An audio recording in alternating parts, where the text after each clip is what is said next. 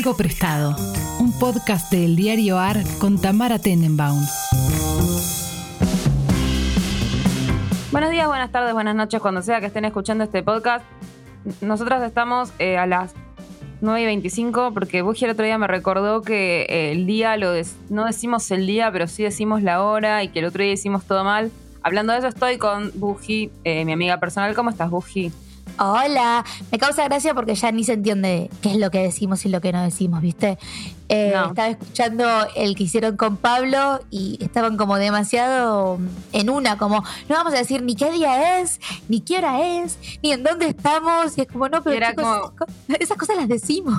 en general decimos esas cosas, además es medio simpático en general porque en este podcast todo el mundo está de viaje, entonces siempre es simpático decir dónde estamos y pero no sé, se ve que nos mareamos.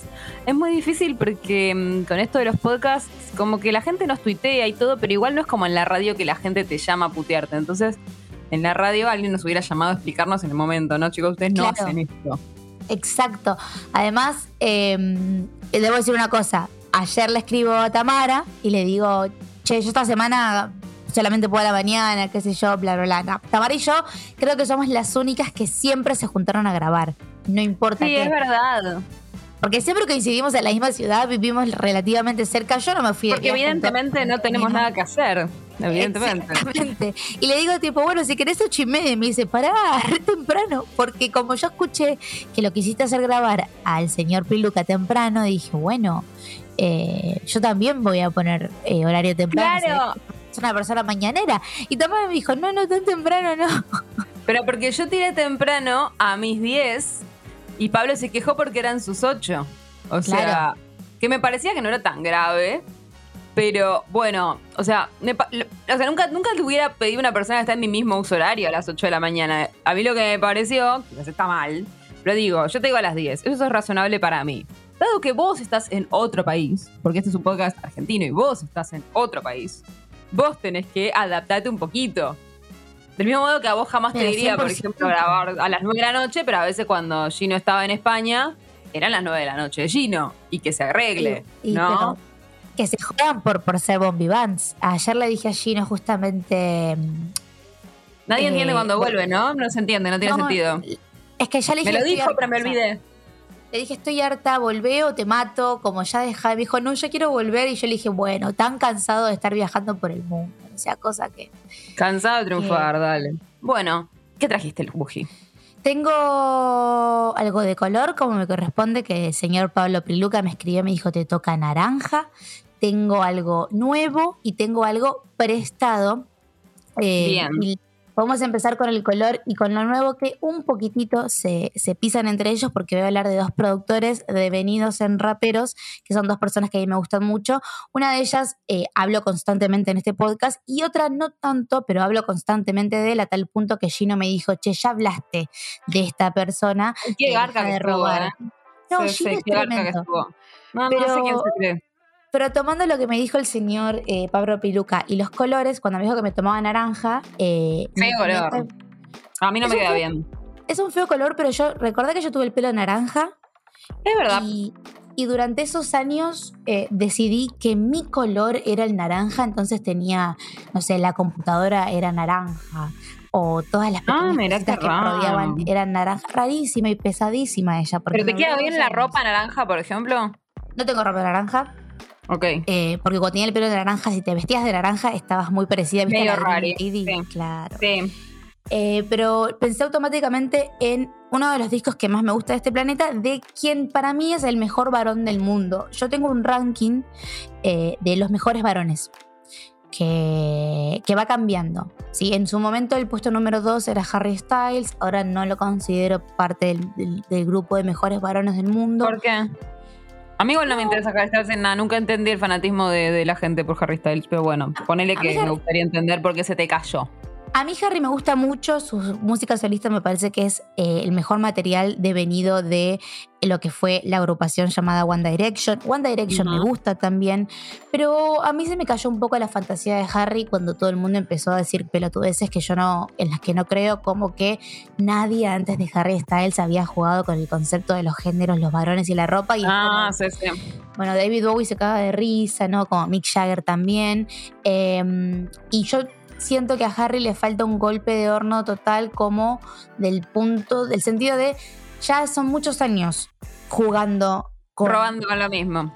Robando con lo mismo y jugando con no soy heterosexual, pero tampoco soy, soy, gay. Es como, decidite una para que puedas entrar en el podio de los mejores varones, ¿no? Viste que ahora también hay algo que está de moda, quizás es más entre, diría, entre la gente de tu edad, pero también en de la mía, que es como decir que no soy heterosexual, pero mm, tampoco estás con gente que no sea del, género opuesto, digamos. En el fondo no lo haces, solamente no te gusta la etiqueta de la heterosexualidad. Vengo a decir que estoy en contra de, esa, de, eso. Es como decir, no soy blanco. Sí sos. Ya está. get over it. Ya está. Es el, es, el, síndrome de querer ser víctima de alguna manera u otra, de querer ser minoría, ¿no? Es especial, está bien. Es, lógico esa necesidad que la gente tira a los 20 años. Yo no la juzgo, pero bueno, es esta tiene una nueva manifestación, que es esta. No soy heterosexual. Sí sos. Sí, sos. Voy a tirar shade. Es como, no soy heterosexual, eh, pero nunca estuve con alguien del mismo género.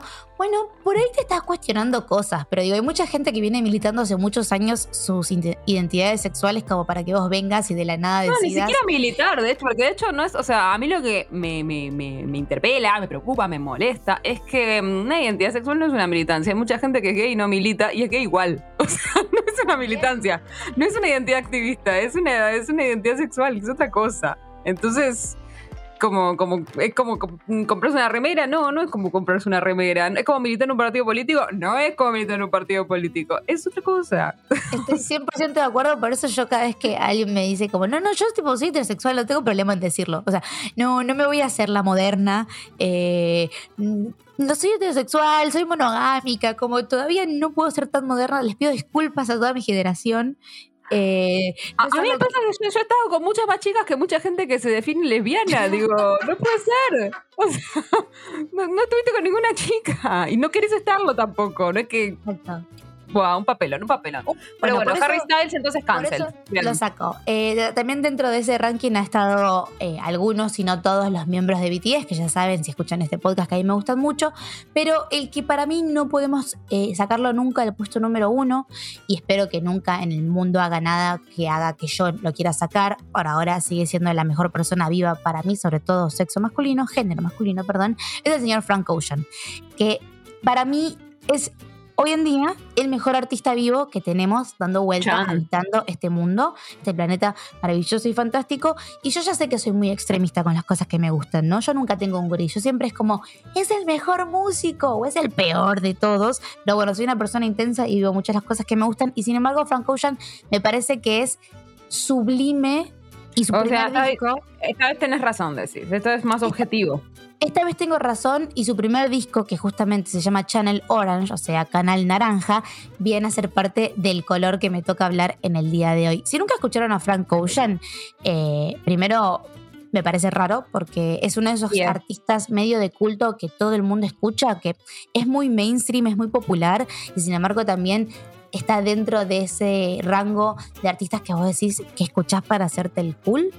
Eh, no es un artista de hipsters, porque no es un artista. No, pero igual suena bastante. O sea, es el tipo de artista que quizás escuchaste y no sabes que escuchaste. Te pasan la canción y decís, ah, sí. Exacto, pero también es un artista que es gigante, es, es, muy, muy, muy popular y es uno de estos artistas que a mí particularmente me gustan, que son estos que sacan música cada muerte de obispo, ¿no? Pasan 40 millones de años y ellos siguen sin sacar disco, a tal punto que hay una cuenta de Twitter que dice, ¿sacó un disco Frank Ocean? Y la respuesta es siempre no. Y hay una jugada bastante grande que es como Frank Ocean se llena de la mayor cantidad de proyectos posible con tal de no sacar un disco. Discos tiene tres.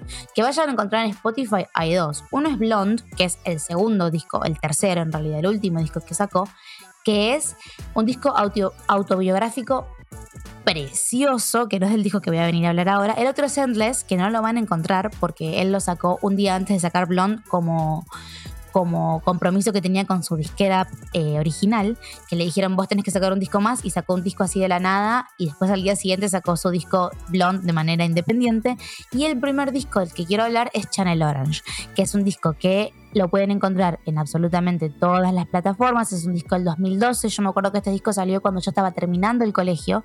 Y ese año sin haberlo escuchado mucho, dije, este es mi disco favorito del año, porque también había, em, había provocado mucho rum rum en lo que es la crítica especializada de eh, la música, ¿no? Como toda la gente cool que tenía Tumblr y veía ISAT, estaba escuchando Frank Ocean. Y de esa manera también llego yo a Frank Ocean. Tampoco me voy a hacer la erudita Sí, sí, no, no, no. Y, es que tampoco lo ibas a descubrir en un, en un sótano en Brooklyn, amiga, qué sé yo.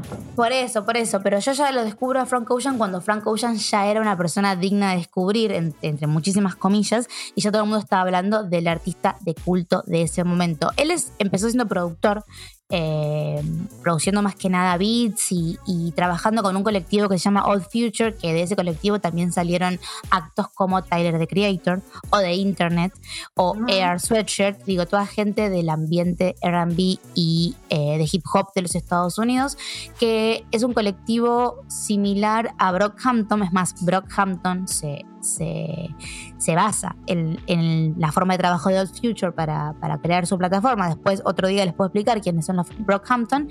Y si quieren comparar con alguien que con alguien que esté trabajando de la misma manera en nuestro país, podríamos pensar en la RIP Gang, ¿no? Esta idea de que son un montón de chicos jóvenes que más o menos van transitando los mismos gustos y las mismas inquietudes y se juntan para crear un colectivo artístico que va más allá de la música. O sea, muchos de ellos son músicos, pero también la idea es que hacen otras cosas como el diseño, la ropa y los videos, etcétera, etcétera. De Odd Future sale Frank, que crea su primer disco justamente de Channel Orange, que para mí es un disco que más que explicar qué significa cada canción, hay que como sentarse y escuchar todo en orden, eh, los 17 temas, que la primera canción se llama Start y la última canción se llama End, y no hay una canción de todas estas que no sea maravillosa. De los featurings que tiene el primer disco de este hombre, tenemos a Air Sweatshirt, que justamente viene de Old Future, John Mayer, que algunos lo conocerán como guitarrista o expareja de Taylor Swift, entre paréntesis, agarrate John Mayer porque este año sale Speak Now y te, van a, y te la van a dar. Y en otra canción está Andre 3000, que, que también es un músico muy conocido. Más que Hablando de eso, pará, me acordé de algo. ¿Cuánto tiempo salieron John Mayer y Taylor Swift? ¿Te acordás? Siento que fue muy poco. Dos semanas. ok. no sé cuántas, o sea. no, un poco. Dos, tres semanas. Em, a ver, si con Jake Gyllenhaal salió tres meses y le escribió un disco entero. Sí, sí, eso pueden ser tres semanas. Con Jen Mayer creo que habían tenido como una colaboración. Ella tenía 19, él tenía, no sé, 30 años y quedó muy dolida. Eh, y es algo que hablamos un poco también cuando hablamos de Red Taylor's Version, que la gente hoy en día sigue mandándole amenazas de muerte a John Mayer por esa relación. Claro. cuando hablemos de Speak Now, porque ya aviso a toda la gente que cuando saque un disco este año lo vamos a hacer, y lo voy a hacer yo, no lo va a hacer Priluca, no lo va a hacer Ginny, no lo va a hacer Malena, lo vamos a hacer nosotros. Todo indica que no. Sí. Claro, ahí hablaremos un poco más de su, eh, de su relación, pero mm, si están buscando bueno. de naranja para escuchar, vayan a escuchar Channel Orange. Les puedo decir mis temas favoritos. El segundo tema, que es el caso de ese disco, es Thinking About You, que es una canción preciosísima. Ah, ese es buenísimo. Sí, ese sí lo conozco. Que es una canción que él la escribió para otra artista y se dio cuenta que era tan buena que dijo yo también la voy a lanzar y está la versión del artista dando vueltas también porque repito ¿De qué otro artista? y la tengo que buscar a alguien que nadie conoce una, mujer que nadie sabe quién es eh, porque obviamente el señor Frank Ocean, su versión es mucho mejor y mucho más bonita. Más famosa que la de ella. Y él terminó siendo un artista más grande. Entonces, la gente ya se olvida de esta chica que es la cantante original, entre comillas, de esta canción. Em, otras canciones que me gustan mucho de este disco, Sweet Life, Super Rich Kids. Mi favorita es una canción que dura 9 minutos 52 segundos que se llama Pyramids, que habla de la vida de un stripper que trabaja justamente en un club de striptease. Pero para mí lo interesante de este disco y lo interesante de Frank Ocean como figura es que es una de las primeras dentro de la escena del hip hop que se declaró abiertamente bisexual. Hace mucho tiempo, si hay gente joven escuchando, había una plataforma que se llamaba Tumblr, que era la plataforma para los hace niños. Hace mucho tiempo fue tipo hace seis años. bueno, pero era mucho tiempo. Más igual. tipo 2008, 2011, la plata, el TikTok de la gente era Tumblr, que era una plataforma donde vos lo único que hacías era rebloguear cosas que te gustaban. Era rarísimo era rarísimo. la gente también escribía. De Tumblr salieron muchos fanfictions también. Pero digo, lo que básicamente hacías era scrollear un timeline infinito, reblogueando fotos que te parecían aesthetic según la estética que tenía tu blog. Un concepto muy extraño, pero dentro de Tumblr se generaba mucha comunidad de diferentes cosas. Frank Ocean tenía un Tumblr personal Taylor Swift, por ejemplo, también tenía un Tumblr personal que lo usaba para comunicarse con sus fans y en ese Tumblr publica una carta saliendo del closet. Y esto parece fatal, es muy lejano, hablando desde el 2022, pero es uno de los primeros raperos, si no el primero, en hablar públicamente, sobre todo en canciones también, de tener sexo con varones. Ahora no nos parece algo tan extraño porque está Tyler, está Brockhampton, está Lil Nas X, que básicamente su carrera es solamente sobre ser gay, pero en ese momento, es más, ni siquiera él salió del closet como gay, sino que salió del closet como bisexual. Él hasta este punto no ha corregido su identidad de género, digamos, no ha salido a decir, che, al final soy gay, no bisexual. Él sigue siendo bisexual, pero a veces pasa eso, ¿no? Que, que primero eh, salen a decir, che, yo soy bisexual y un par de años más adelante dicen, che, al final no, soy homosexual. Eh, se le conocen novios se le conocen novios a Frank Ocean, yo no le conozco novias. Eh, ojalá, si está buscando a alguien, me llame.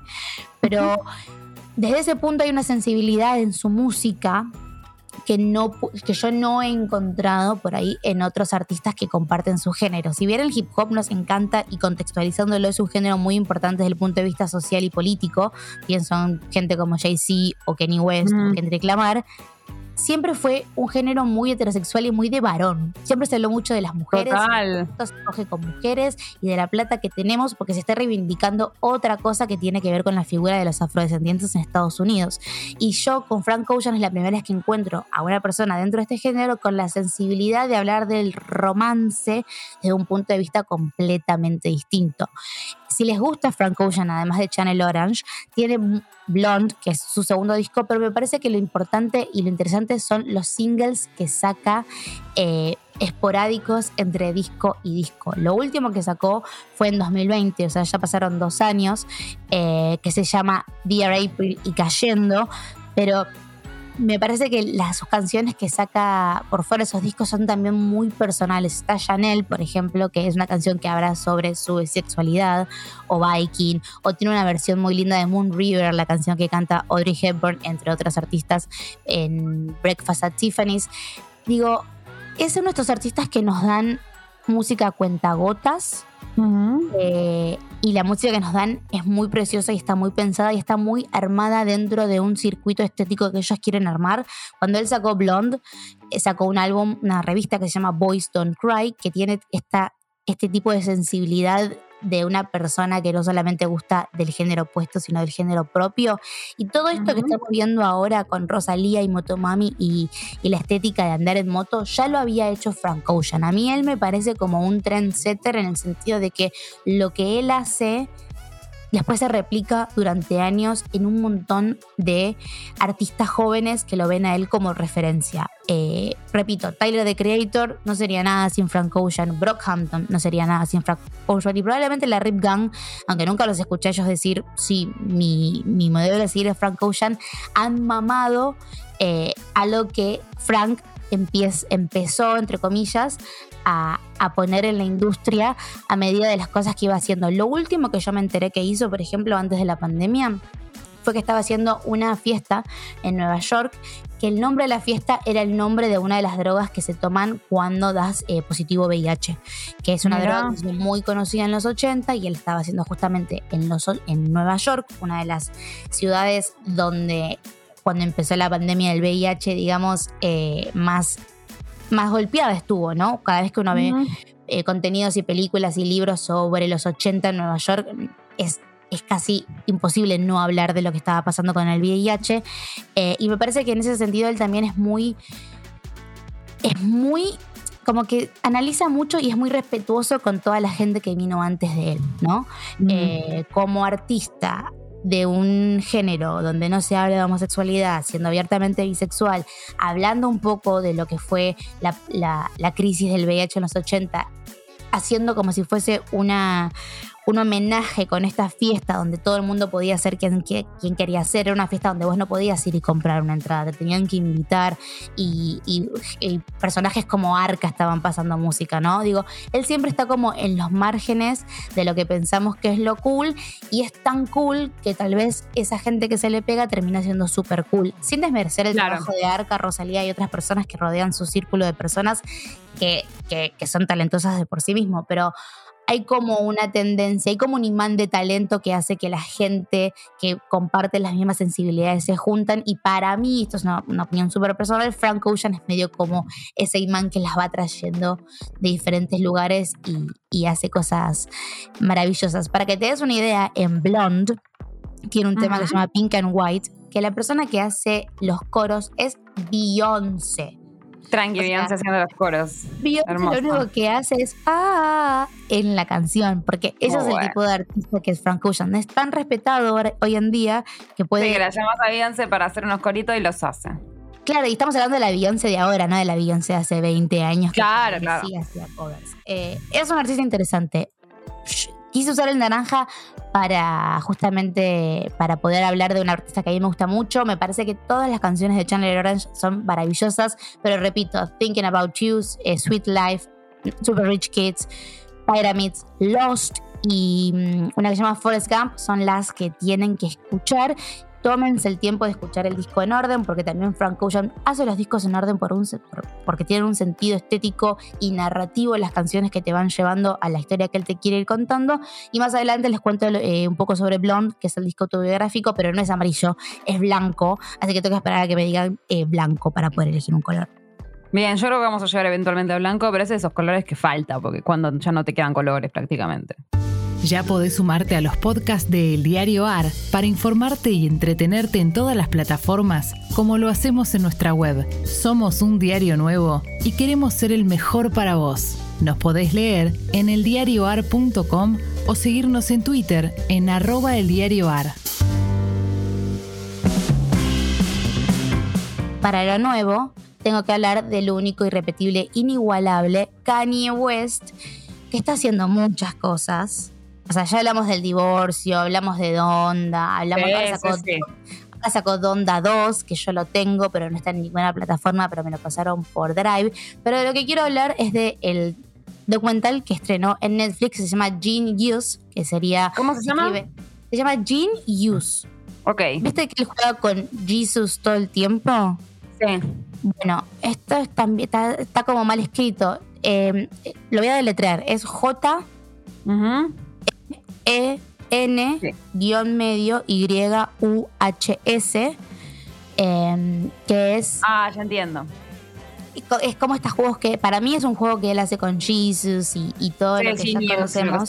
exactamente. Eh, que lo pueden encontrar en Netflix. A todo esto voy a decir vi un solo capítulo porque son tres capítulos hasta ahora muy largos. O sea, el primer capítulo dura una hora y media. Los otros capítulos duran todos una hora. O sea, no, son, no es un documental eh, serial en el sentido de que son capítulos de 40 minutos, sino que cada capítulo en sí mismo es como una película. Pero lo interesante es que es footage de Kanye cuando Kanye no era Kanye. Digo, el primer capítulo es Kanye mudándose de Chicago a Nueva York a tratar de perseguir una carrera en la industria de la música. Y me parece que está bueno ver a un Kanye sin todo lo que ya conocemos de Kanye. Un productor eh, amigo de él lo agarra en Chicago, un chico que tenía un noticiero en un canal de cable de Chicago, o sea, es como que acá te diga que una persona que tenía un canal de YouTube o un noticiero en uno de los canales de las provincias, no en Telefe o Canal 13 o estos canales que se ven en todos lados, se da cuenta que Kanye tiene algo y renuncia a su trabajo para hacer un documental sobre Kanye West. Y tenemos footage de Kanye desde ese momento. Es una persona que hasta el día de hoy trabaja con Kanye. Em, y hay cosas muy hermosas como Kanye sacándose los aparatos fijos, no, los fijos no, los que se ponen y se sacan. Sí, claro. Sacándose, los movibles sacándoselos para, Ay, mi amor. la cámara. ¿Entendés? Y dice, che, ¿para que me saco los retenedores para hablar a la cámara? Oh. O te muestra el departamento minúsculo en el que vivía en Nueva York o todo lo que él hizo para poder sacar su primer disco que después fue y ganó un Grammy. La vemos a Donda, que Donda es esta figura materna, es la mamá de Kanye West, que es algo que atraviesa toda la narrativa de Kanye West, desde el primer disco hasta justamente Donda, que son los últimos dos discos que sacó. Aparte, la mamá de Kanye West muere por unas complicaciones eh, cardíacas después de someterse a cirugías plásticas, porque cuando su hijo empezó a ser muy conocido, empezó a pasar por el bisturí para ser más linda para la cámara. Eh, y eso es algo que a Kanye siempre le pesó mucho, ¿no? Qué la idea fuerte. de que, de que su madre se murió y que aparte ellos tienen un vínculo muy de mejores amigos. Vos la ves eh, a Kanye hablando con Donda en este documental y te das cuenta, o sea, Kanye viene de muy mal humor, por ejemplo, en, en una parte específica, porque volvió a Chicago y uno de los productores que lo enseñó a producir lo, le tira beef en un track, ¿no? Como que bar- lo bardea en un track para hablar en criollo y él se acerca a decirle, che, loco, me estás bardeando en un track, yo no te hice nada. Es gracioso ir a ver a Kanye West, a tocarle la puerta y decirle, che, me estás bardeando en vez de hacer Rarísimo. las cañadas que él hace ahora, ¿no? Total, o sea, se o vos sea, la- se lo ve medio normal, digamos, cuando era más chico, digamos. Se lo ve normal, pero se lo sigue viendo como Kanye West. Claro. O sea, en ningún momento to- esa parafernalia fantástica de Kanye está en ese Kanye de 20 años. Es más, hasta, hasta ya, ya en ese momento habla de llamarse Ye, que es el nombre que se puso ahora. El primer capítulo se llama Vision, que sería visión, y me parece que explica muy bien por qué Kanye llegó a ser lo que terminó siendo y cómo él siempre tuvo muy claro a dónde quería llegar. Hace, en un, hace un comentario como diciendo, él ya estaba ganando mucha plata como productor, produciendo beats para Jay-Z, trabajando con Rockefeller, que Rockefeller es el sello discográfico de Jay-Z, digo, trabajando con artistas que después terminaron siendo muy grandes como Mos Def, moviéndose mucho en la industria ya, eh, certificado platino. No era una persona que tal vez necesitaba más éxito o dinero dentro del rubro de productor. Y él ah, mira la cámara y dice, ustedes por ahí piensan que yo estoy viviendo el sueño americano, pero este no es mi sueño, ¿no? Yo quiero ser otra cosa, yo quiero ser rapero. Eh, y ves cómo también la industria no lo tomaba en serio en ese momento. Era como, bueno, este es un productor, pero la verdad que para rapear le falta un montón. Y te va mostrando cómo se termina formando en una de las personas indiscutidas de la industria. Digo, Kanye West te puede caer muy bien o muy mal, pero es una persona que cambió un poco la forma de producir tracks y, y- de manejar la farándula y de manejar la fama y de manejar el ego. ¿No? Uno cuando piensa en Kanye West piensa en una persona egocéntrica y él Por lo, ha- lo dijo un montón de veces. Yo voy a pararme y voy a decir que soy Dios. Y vos vas a estar del otro lado y no vas a poder creer que una persona negra te esté diciendo que es Dios. Eh, con todo lo que después pasó, ¿no? Kanye hoy en día está en una situación muy extraña. Si ustedes lo siguen en Instagram, estarán viendo que está teniendo como una serie de breakdowns y puteando mucho a Pete Davidson, que le dice Skit, que es la pareja actual de Kim Kardashian, que es la, la, la ex mujer de Kanye West. Ya sabemos todo lo que pasó con Taylor Swift, porque lo hemos hablado en este podcast. Digo, no es una persona que uno diga, che, qué buena persona que es Kanye. No, tampoco es un pero- tipo muy equilibrado, sí, sí. Y no es un tipo, no, es un tipo que está diagnosticado con bipolaridad y que no se medica también, ¿no? Eh, Y que no se medica porque decide no medicarse. No es que no tiene los recursos o que no tiene la información, No, por sino que es una persona que decide no hacerlo. Eh, pero me parece que para poder bardear a Kanye West hay que entender a Kanye West y me parece que la mejor manera de Kanye West de entenderlo es ver este documental donde él está, te digo, con 20 años intentando pegarla. Y para que tengamos una idea, el primer disco de Kanye West ya ganó un Grammy a mejor disco. No a mejor disco del año, mejor disco de hip hop, obviamente. Pero hay como un pequeño dejo de, de que ya lo estás viendo chiquito y te das cuenta que va a hacer cosas buenas. Yo, yo sé que suena muy fantasioso, pero hay veces que conoces a gente y después la ves en 5 o 6 años y decís como, wow, yo reentiendo que estés a donde estés ahora, porque hace 5 años estabas en la misma y estabas trabajando para esto. Bueno, eso es el documental de Kanye. Es como un vistazo a una vida, aparte de material que no sabíamos que teníamos. Imagínate un poco lo que fue el estreno de Get Back, pero para la Ujú. industria del hip ¿no? Como es eso, es Kanye en su casa con la- mostrándote la heladera que tiene, no sé, un cartón de leche y una lata de arvejas y mostrándose que se está gastando la plata en equipos o tocando la puerta en la discográfica en diferentes sellos para que alguno lo contrate como rapero y todo el mundo diciéndole que no. A mí particularmente me da mucha ternura, pero porque a mí particularmente Kanye West me conmueve y yo sé que la gente fanática Swifty va a escuchar esto y va a decir, no podés ser Swifty y que te conmueva Kanye West. Y yo digo, sí puedo. La gente vive con, eh, con controversias, digamos, dentro suyo. A mí que Kanye West me guste tanto y me conmueve tanto es una de las cosas que más bronca me da, porque como ser humano me parece una mierda. Eh, y sin embargo, cada vez que escucho un tema de Kanye West, digo, este chabón es un genio. Y cuando lo ves en este documental, ves ahí ya desde el principio como los, los, pequeños trazos de la genialidad que después supo cultivar y supo armar. Quedan dos capítulos más, me parece que sale un capítulo nuevo por cada por semana, no sé cuántos capítulos son, o sea, perdón por la falta de información.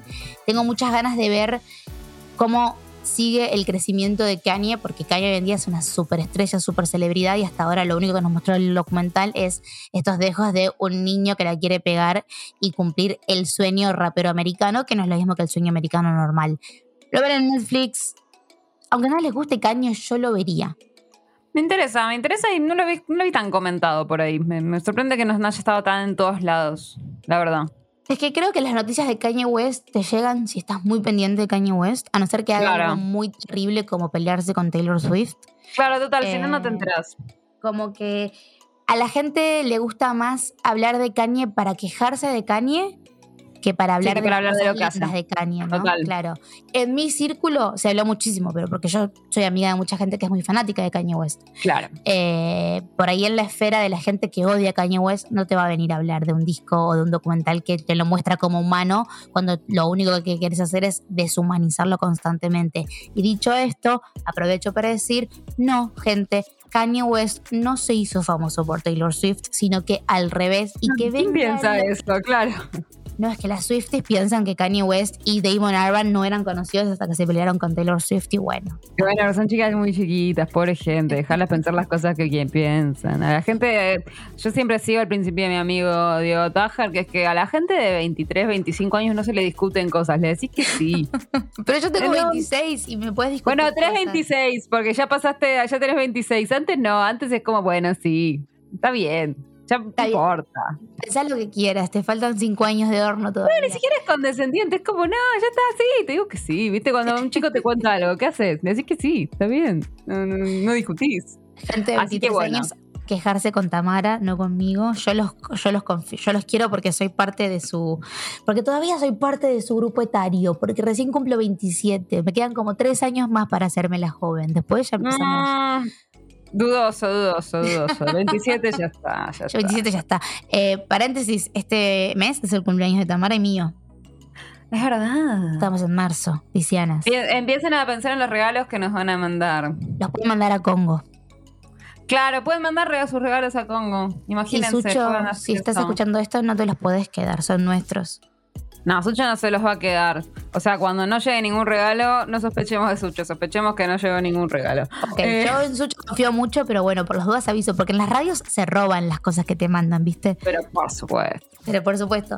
Lo último que tengo que hacer algo prestado, y ahí sí le cedo la palabra a mi compañera, porque este podcast, yo soy la mejor co-host de este podcast, porque yo no la mando siempre al muere. Yo elijo, yo elijo hacer cosas que para que hable y cuente cosas que le gustan, así que lo prestado lo tomé yo porque voy a hablar de un formato que no es el formato podcast, que no es el formato que yo hago, que son los newsletters y los videos de YouTube. Porque para aquellas personas que no sepan, a mí me gusta mucho cocinar. Y cocino muy bien pero bárbaro. Es más, ya ni siquiera compro eh, tomates en lata para hacer tuco, sino que hago el tuco con los tomates crudos. Digo, soy una persona que disfruta mucho de la cocina y lamentablemente tengo una cocina de mierda, eh, muy chiquita, necesito una cocina enorme. Mi sueño es, para mí tener plata es tener una casa con una cocina gigante, con una isla en el medio, con un montón de cacerolas. Eh, uno de mis, de mis, de mis pasatiempos favoritos es entrar a bazares o ver bazares online y comprarme cosas.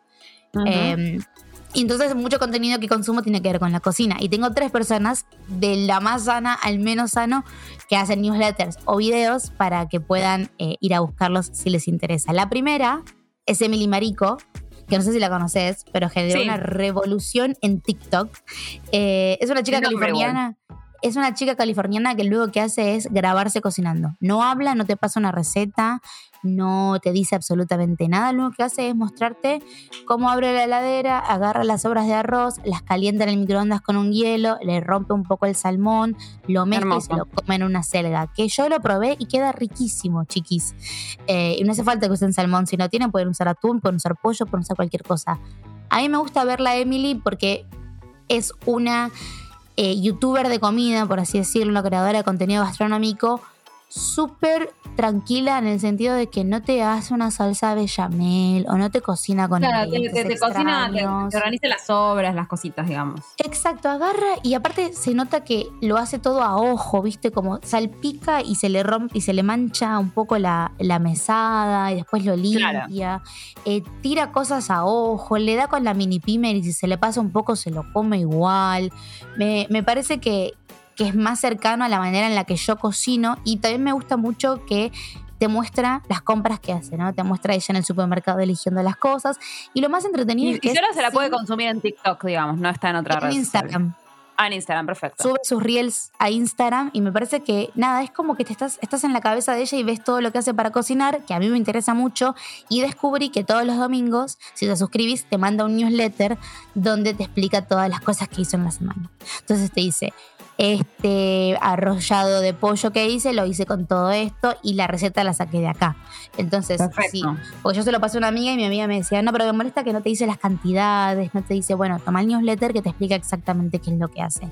La ah, segunda de estas creadoras que me gustan, que ya es un poco más cheta, es una persona que trabaja pura y exclusivamente a hacer contenido gastronómico, se llama Alison Roman, no sé si lo conoces.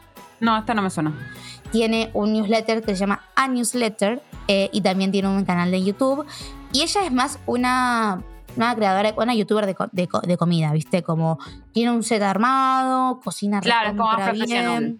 Te va explicando paso a paso lo que va haciendo. Si bien es graciosa, es una persona que tiene una plataforma completamente distinta a la de Emily.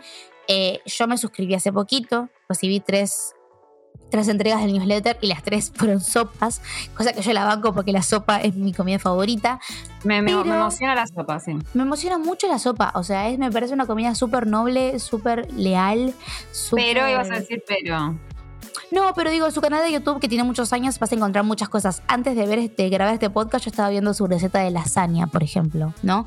Porque lo único que consumo últimamente en YouTube son videos de, comida y de recetas para agarrarlo y hacerlas yo. Eh, y me parece y las haces o solo las miras, porque yo ponele a Marico, la resigo, pero nunca hago nada. Siempre las, miro. Hago. Las hago, las hago. Eh, me gusta mucho cocinar para gente también, como, che, vengan a comer y las hago. Y por ahí las recetas esas te sirven más porque suelen ser recetas para más de una persona. No, yo cocino, yo cocino todos los días de mi vida. Mira vos. Para mí pedir delivery es un especial. Claro, a mí me eh. encanta cocinar, pero no cocino seguido. No, y, me pasa mucho de consumir recetas y cosas que, que digo, ah, igual esto no lo voy a hacer porque nunca armo una receta. Eso sí me hace algo que me da mucha fiaca. Salvo una vez cada seis meses invito a comer gente, si no, dificilísimo. Yo cocino todos los días de mi vida, veo miles de, youtubers eh, de comida, ahora les traigo, les traigo tres y luego les puedo traer otros de los que consumo. Voy mucho a, mercados a comprar cositas, tipo voy mucho al barrio chino a comprar pescado, a comprar condimentos, voy a la dietética, voy a la verdulería, aprendí a, comprar para mí, eh, claro. que es algo difícil, ¿no? Antes tiraba un Obvio, pero persona. Sí, em, pero sí cocino. Y Alison, todavía no probé ninguna de sus recetas, pero son cosas que son bastante fáciles de hacer. Y el tercero, que este sí ya es mucho más norteamericano, em, grasa, hamburguesa, se llama Joshua Wiseman, que se escribe... ¿Cómo? Joshua, como Joshua. Y el apellido es Wiseman, que es W-E-I-S-M-A-N, que es uno que vive en Texas, tiene pelo largo, qué sé yo, y te, y te muestra comidas más norteamericanas. Pero me, parecen divertidas. Tiene unas, una, como una serie donde intenta hacer comida rápida mejor se llama Bad Better. Entonces dice, hoy hacemos Big Mac, pero mejor. Y te hace el pan casero y te enseña cómo hacer la salsa. De este nunca hice una receta porque me parecen muy calóricas y me parecen comidas que yo a las cuales yo no como tanto, como mucho pollo frito, viste, mucha, mucho taco, le gusta mucho freír. Claro, claro, sí, esas cosas que yo las miro a veces de morbo en, redes, pero nunca las voy a comer. Pero me dan morbo es interesante verlo y él es muy entretenido y los videos son muy rápidos, duran todos entre menos de 15 minutos. Eh, claro, además para eso, para mostrarle a tus amigos, mira, esta persona está friendo un gnocchi, por favor, morita de angustia. No, no fríe gnocchi, él hace Ok, no es ese nivel de angustia. No es ese nivel de angustia. Lo que pasa es que decide cocinar cosas muy de la comida rápida, como muchas hamburguesas, muchos sándwiches de pollo. Pero también hace mucho, hace, hace paellas, hace, no sé, estofados, hace lasañas, hace churros. A mí el contenido que no me interpela es el de pastelería. Ese no me gusta. ¿Por qué? Porque la pastelería es algo que no me sale, es algo... La comida salada es más ah, fácil. Obvio, yo pastelería no hago, pero me encanta verlo en internet, me parece maravilloso, digamos. Como me parece un buen contenido para mirar. No, no, a mí me parece buen contenido. Me da bronquita directamente. Pues todo muy perfectito, muy chiquitito. No, la pastelería es o para profesionales o para aficionados que tienen, digamos, la, la el, las ganas de, tener la prolijidad de un profesional, digamos, para la gente que se lo tome en serio, no es voy y lo hago. Sí, yo eso no, eh, así que paso, pero sí hago las cosas eh, saladas que hacen estos creadores de contenido. Joshua es muy divertido, vayan a verlo. Repito entonces, son Emily Marico, eh, Alison Roman y Joshua Wiseman. Igual siempre están escritos en, la descripción del podcast, excepto cuando alguien copia y pega y pone título dos puntos. Cuánta maldad, qué shade, de shade of it all, de shade of it all.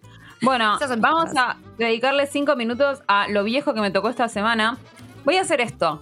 Eh, lo viejo esta semana vendría a ser Seinfeld, probablemente no les voy a recomendar Seinfeld, sino que, eh, bueno, como ustedes bien saben, hace unos meses Seinfeld llegó a Netflix y a mí no me gusta cuando algo se pone de moda porque llegó a una plataforma, pero el hecho es que sí sucede eso, las cosas se ponen de moda porque llegan a una plataforma, aunque estaban en mil lugares antes, eh, por supuesto todos ilegales, pero todos utilizables. Y, eso pasó con Seinfeld. Ahora, lo que yo voy a hacer es recomendarles mis cinco capítulos favoritos. Ok, porque yo no vi. Cuento. ¿No viste Seinfeld? Eh, entonces puedes ver mis cinco capítulos favoritos y ver si te gusta. Porque mm, me parece que es una serie que no necesariamente hay que ver en orden, especialmente las primeras temporadas. O sea, para los que no saben de qué se trata, Seinfeld es una serie sobre, bueno, Jerry Seinfeld, que es un comediante. O sea, es como si fuera Girls prácticamente en el sentido de que hace de un avatar de sí mismo, que después hubo muchas series que hicieron eso. Bueno, él hizo como una versión de sí mismo. No es, no es una serie biográfica, no es una serie documental ni nada, pero el personaje principal se parece un poco a sí mismo. Eh, Jerry Seinfeld. Después tiene tres amigos que son George, Elaine, que es como su ex, que es su amiga. Que eso como que uno lo daba por sentado en, la serie, pero hoy lo ves y se ve muy progre realmente. Muy eh, progre. Y, Kramer, que es un vecino del que se van haciendo amigos, básicamente. Que para, voy a decirte algo que me vas a odiar. Yo vi tres capítulos de Seinfeld, en realidad. Sí. Prometí que le iba a ver. Y Kramer me parece un personaje que no me cae bien, no me gusta y todo el mundo me dice, no entendés nada. No, no, yo no estoy de acuerdo con, lo que dicen los demás. Yo estoy de acuerdo con que a mí me parece que los que tienen a Kramer de preferido no son mis, digamos, mis visionarios, mis viewers de Seinfeld preferidos. En general, el que te dice que Seinfeld es el preferido es alguien a quien le gusta el humor físico, el humor como más, más tonto de Seinfeld para mí. Eh, de hecho, es, el peor actor, es el que menos carrera tuvo después de todo esto, digo, es, es claramente el peor actor. Eh, a, mí, me divierte un poco, pero eh, me parece que la esencia del humor de Seinfeld son los otros tres. Así que si no te importa, no te gusta Kramer, no es tan grave. O sea, hay gente que se reofende y que dice no entendés, no entendés, no entendés. Yo creo que mis tramas preferidas nunca lo involucran a Kramer en general. Eh, así que no. Mis capítulos preferidos, de hecho, no lo tienen, te diría, en, primer, primer plano. Claro. me parece a mí. No, no, no, le daban ni las mejores líneas ni nada. Así que si no te gusta Kramer, puedes mirarlo igual.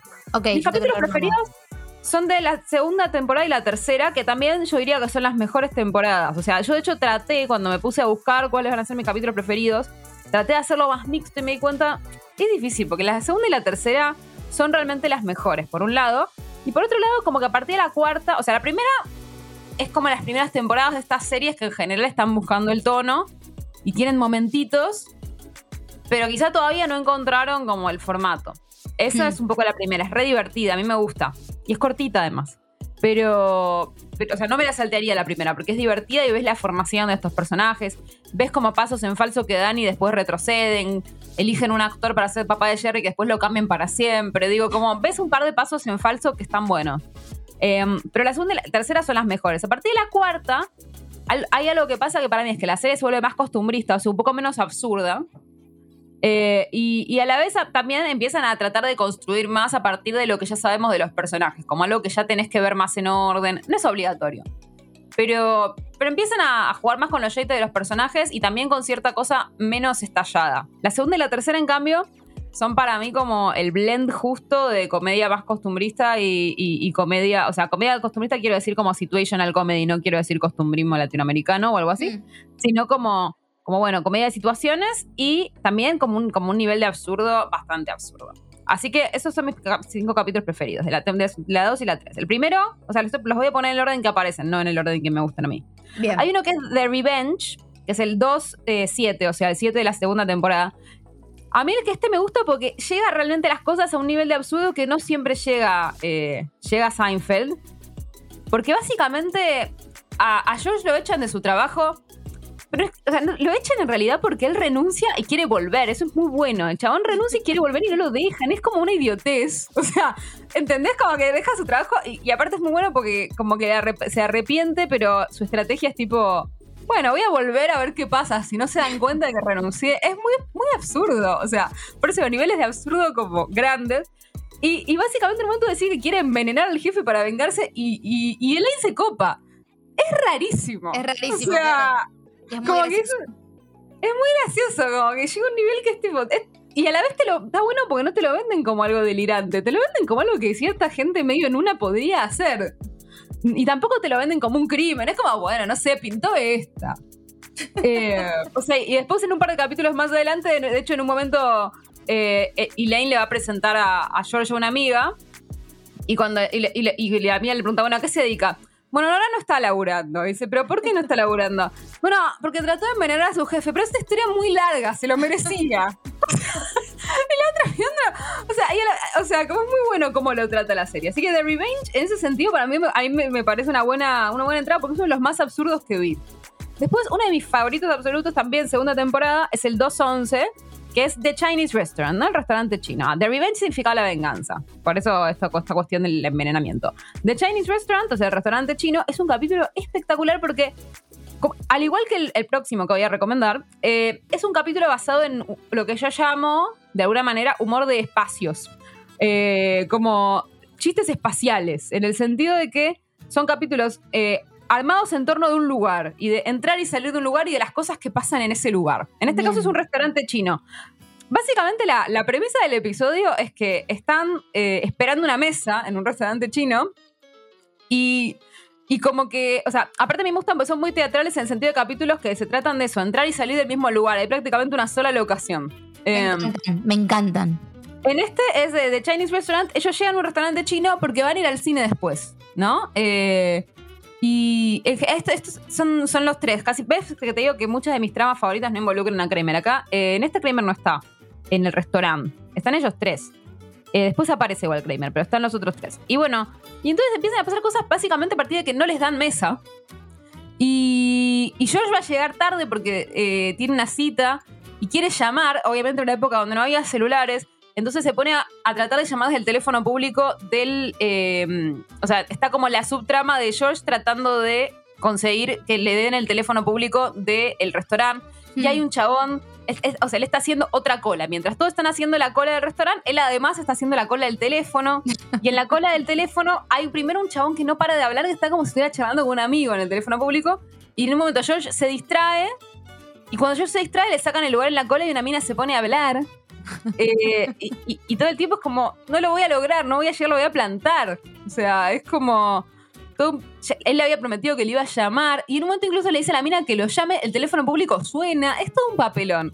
A, su vez, bueno, no les están dando la mesa del restaurante chino y este es uno de mis chistes favoritos de toda la historia de Seinfeld. En un momento, entonces Elaine le dice a, Jerry, bueno, basta, le vamos a dar 20 dólares al, chabón que está ubicando mesas. Y Jerry dice, ¿esto se hace? Le dice, sí, sí, sí bueno, andá y hacelo. Y Elaine le dice, no, esto es algo de varones, andá y hacelo vos. Y, él le dice como, ah, bueno, el movimiento de mujeres no llegó todavía a los sobornos, evidentemente. Igual termina yendo Elaine eh, y, le sale pésimo porque lo genial es que le da 20 dólares y el tipo no hace nada, sonríe. Es que estoy de acuerdo con todo eso, ¿eh? Yo, todo bien con la liberación femenina, el, feminismo, bla. Yo no sé. Yo no sé. Pero evidentemente Jerry tampoco, incluso tus amigos tampoco saben hacerlo, esa es la cuestión. Tus amigos tampoco saben hacerlo, te lo aseguro. O sea, Pero yo no, no es real. No, ¿entendés? Yo también conozco gente que paga coimas de la policía. Obvio. o sea. Yo, yo creo que a mí nunca me pasó, no, obvio. yo también juzgo que es una cosa de juzgo que es una cosa de varones, pero no me extrañaría que en un grupo de amigos míos ningún varón sepa hacerlo tampoco. Sería lo más probable. Vos viste lo que son nuestros amigos, Tamara. Por eso digo, no me extrañaría para nada. De hecho, si pensamos en nuestro grupo, eh, yo mandaría a Priluca. A Priluca y a Malena. Y a Malena. ¿Ves? No a Gino. Antes que a Gino, a Malena. Gino, quiere comer en Bitcoin. Por eso no va a funcionar. Chino como yo, nunca, tiene efectivo encima. ¿Cómo va para una coima? Para, mí, Malena, para mí Malena re sabe coimear porque Malena maneja un montón. Malena maneja mucho porque vive en zona norte, eso es cierto. Y, además también tiene como un temple. Sí, sí, tiene sí. Un eh, temple, de acero. Puede poner cara de nada, ¿no? Sí, sí, sí. Y Priluca es muy varón, siento que no. Priluca es muy varón, lo sabe hacer. Sí, estoy de acuerdo. Le saldría natural, ¿viste? Plenamente de acuerdo, por eso, bueno. Pero finalmente va eh, y le pasa esto que me parece espectacular, que es que le da, el 20, le da 20 dólares así como un guiño y no pasa nada. y se vuelve la cola y dice, 20 dólares. bueno, todo el capítulo es esto, ellos tratando de que les den una mesa. O sea, me fascina. Ese es el 2, entonces, el segundo de mi lista. El tercero de mi lista es de Parking Garage, este es muy famoso, el 3-6. O sea, ya pasamos a la temporada 3, sexto de la temporada 3. También, chistes espaciales. Este es básicamente el estacionamiento de un shopping. Que esto, si cualquier persona de cierta edad recuerda lo que era ir al estacionamiento del shopping, que son lugares ridículamente gigantes, sobre todo como o, en Argentina también podría ser estacionamiento de un jumbo, ¿viste? Como una cosa Gigantes. gigante. Y básicamente perder el auto en un estacionamiento de esos. ¿Qué haces? No tenés escapatoria, no, tenés salida. Es como lo peor que te puede pasar. Y bueno, básicamente les pasa eso. Y, aparte hay como factores que hacen que todo sea más, más, apremiante, ¿no? Eh, George tiene que ir a buscar a sus padres al aeropuerto, no están logrando encontrarlo. Ahí sí están los cuatro. Kramer está muy bien, está bien que estén los cuatro, porque en una situación así, cuantas más confusiones haya, es mejor. Después, o sea, van pasando cosas, tipo Jerry eh, se está haciendo piso, obviamente termina haciendo piso en estacionamiento, lo encuentran los de seguridad, se lo llevan. Eh, después, eh, Elaine eh, tiene un pececito que compró y está apremiada porque tiene que poner el pececito en una pecera porque se le va a morir. o sea, y, todo, y, a todo esto no encuentran el puto auto. O sea, básicamente se trata de que no encuentran el auto. y están lejos. Es una de las cosas más desesperantes. Yo tengo recuerdos muy claros de, de bajar en el estacionamiento del shopping con mi madre. Claro, yo me recordaba de eso. que me mira a los ojos y me diga, estamos en el F9, no te olvides. Ay, no, no, claro, claro. Y aparte hablaban de por qué no lo anotamos, que uno dice siempre, ¿por qué no lo anotamos? ¿Por qué? ¿Cómo puede ser? Bueno, es igual de ridículo que perder el auto en la calle. A mí me pasó hace poco que... Eh, eso pasa seguido, obvio. Que es tipo, te lo llevó la grúa, lo dejaste, lo perdiste. ¿Qué haces? O sea, es una situación muy desesperante. Es profundamente desesperante, pero bueno, acá está muy bien armado eso, porque además el espacio es absurdamente gigante, entonces entradas, salidas, y aparte el clásico de que somos cuatro, y cuando encontramos el auto ya se fue otro que estaba buscando algo y que se fue a buscar a otro, o sea, y todo esto sin celulares, recordemos, ¿no? O sea, sí, inviable. Los 90. imposible. Bueno, quedan dos. El 3-7, que a mí me encanta también, es de Café. A mí me encanta de Café porque es sobre una cosa que me parece también muy de ciertas ciudades, o sea, de Nueva York y también de Buenos Aires, que es lo que uno llama las esquinas malditas. El mm. local maldito. ¿Vieron ese local? Que no importa qué se instale, está todo el tiempo cambiando y nunca logran pegarla. Y vos decís, 100%. ¿qué tiene de malo esta esquina? ¿Cómo puede ser que cada dos años cambie? ¿Cómo puede ser que haya bares de mierda que siguen vivos, negocios que nunca entendés de que viven y siguen ahí? Y sin embargo hay esquinas en las que nada se puede instalar, que vos llegas y decís, uy, qué bueno este café, ojalá que dure. Y no va a durar. Porque hay esquinas donde las cosas no duran. No duran, bueno, es tremendo, es tristísimo. Es tristísimo. Bueno, la, trama de este capítulo de Café y 3-7 eh, se basa básicamente en torno a esa premisa. Como que un pakistaní abre un lugar en una esquina que eh, ellos dicen, acá nunca nada dura. Básicamente no va a durar, pero bueno, vamos a ver qué onda. Y entonces llegan ahí y, Jerry se da cuenta que el pakistaní está sirviendo eh, un montón de cosas rarísimas, como que tiene comida italiana, comida china y comida no sé qué. Y, Jerry decide que lo va a ayudar al pakistaní. Hmm. Y le dice como, no, no, vos tenés que unificar esto. O sea, a, la vez en un, momento ves que, Jerry quiere comer eh, chino y la otra y Len quiere comer italiano y dicen, ay, qué pena que no tengamos un lugar a donde ir. O sea, como que en el fondo es verdad que es una buena idea. Pero bueno, para ese momento Jerry ya lo había convencido al pakistaní de abrir un restaurante pakistaní. Dice, no hay otro restaurante pakistaní en el barrio, te va a ir bárbaro. Bueno, ok, el pakistaní lo acepta y obviamente se funde. Se funde, no, no. Es muy bueno. Es muy bueno. O sea, a mí me fascina porque es muy chiquita la trama. O sea, la trama es un. o sea, es eso, es una esquina que no funciona. Y como Jerry trata de vencer la maldición de la esquina que no funciona y no lo logra porque esas maldiciones no se pueden vencer. Eh, y me queda el último, 313, que es de Subway, el subte. Em, este también, este a mí me encanta porque es casi todo en una locación, que es el subte. O sea, raro, ¿no? De cualquier cosa puede pasar. Exactamente, cualquier cosa puede pasar. Hay distintos viajes en subte, o sea, no están todos juntos, como que primero están todos juntos y después se van separando, o sea, como en los distintos ramales. Mm. Em, y Lane está yendo a una boda lesbiana, también, muy progre. Muy eh, Y mm, ella es el padrino. Y, y, una señora le pregunta, le empieza a dar charla y ella le cuenta que está yendo a un casamiento, no sé qué cuando le cuenta que es una boda lesbiana, la señora se, se, asquea básicamente y le dice a un chabón, imagínate, no hablo, no hablo con nadie en el subte por 10 años y cuando empiezo a hablar con nadie es una lesbiana. O sea, no, no, no, como todo bizarro. Después, eh, igual el mejor viaje es el de Jerry, que de pronto eh, está en un vagón y hay un chabón que se empieza a desnudar y la gente se va y él queda solo con el desnudo. Ay, rarísimo. y un señor desnudo. Es rarísimo. a la vez decís, ¿es inviable? ¿Es imposible? No es imposible. y menos en Nueva York. No, acá en Argentina también te puede pasar. no es nada imposible. No es nada imposible, pero el subte en Nueva York particularmente es como es un submundo eh, extrañísimo. Sí, por supuesto, por supuesto. Yo creo que en cualquier ciudad de este tamaño, estadísticamente, hay gente loca, ¿no? O sea, es algo que pasa. Estadísticamente hablando, la chance de que haya gente loca son varias. Entonces, bueno, lo tenés a él hablando con el desnudo, viendo qué onda. Porque aparte no se puede bajar, bajar del subte porque está yendo como re lejos. O sea, como que no hay chance de bajarse del subte. Ya está. Esa es como la premisa en todos los casos. Ellos están yendo lejos. No hay chance de bajarse. Ah, porque eh, Jerry está yendo como a, como a Coney Island o algo así. a, buscar un auto que le secuestraron en otro capítulo. Eh, bueno, como que todo, todo está así, pero bueno, son todos viajes en subte, muy bien hechos, o sea, muy bien filmados muy, y, muy armados así, como comedia de puertas, pero en el subte. Así que ese es mi quinto capítulo favorito. Yo les recomiendo, si no vieron nunca Seinfeld, o si la vieron hace mil y no, no se acuerdan nada, empiecen con mis cinco capítulos favoritos porque ninguno pide ninguna continuidad con nada, no pide conocer mucho a los personajes y para mí son los mejores. Así que, fíjense esos cinco, miente esos cinco. Voy a hacer eso y tengo un dato de color sobre Seinfeld. Por favor. Eh, te voy a hacer una pregunta, no te ofendas, es un recurso para, para, introducir el tema, ¿sí? Eh, ¿Conoces Panda LCD Sound System? Sí, la conozco. Bien, ya te ofendiste. Ya me ofendí. Es un recurso para la audiencia, no todo el mundo sabe que hay una que se llama LCD Sound System. Para una fantineada, está bien. James, Murphy eh, antes de hacer el Season System, le ofrecieron ser guionista en Seinfeld y dijo que no. Y luego fue porque en ese momento Seinfeld todavía no era tan popular y él se quería dedicar a la música y en vez de agarrar un laburo en una serie que después terminó siendo muy muy popular, dijo voy a, voy a ponerle pilas a mi carrera musical. Tardó 10 años en que su carrera musical despegue, seguramente en esos 10 años se quiso matar porque Seinfeld en el medio fue súper La pegó. Eh, pero bueno, datos de color. Me encanta. James Murphy hubiese dicho que sí, pero ahí no existiría hoy el Season System, que es una de mis bandas favoritas del mundo, así que después más adelante les voy a hablar del Season System. Me encanta. Bueno, eso fue nuestro episodio del día de hoy.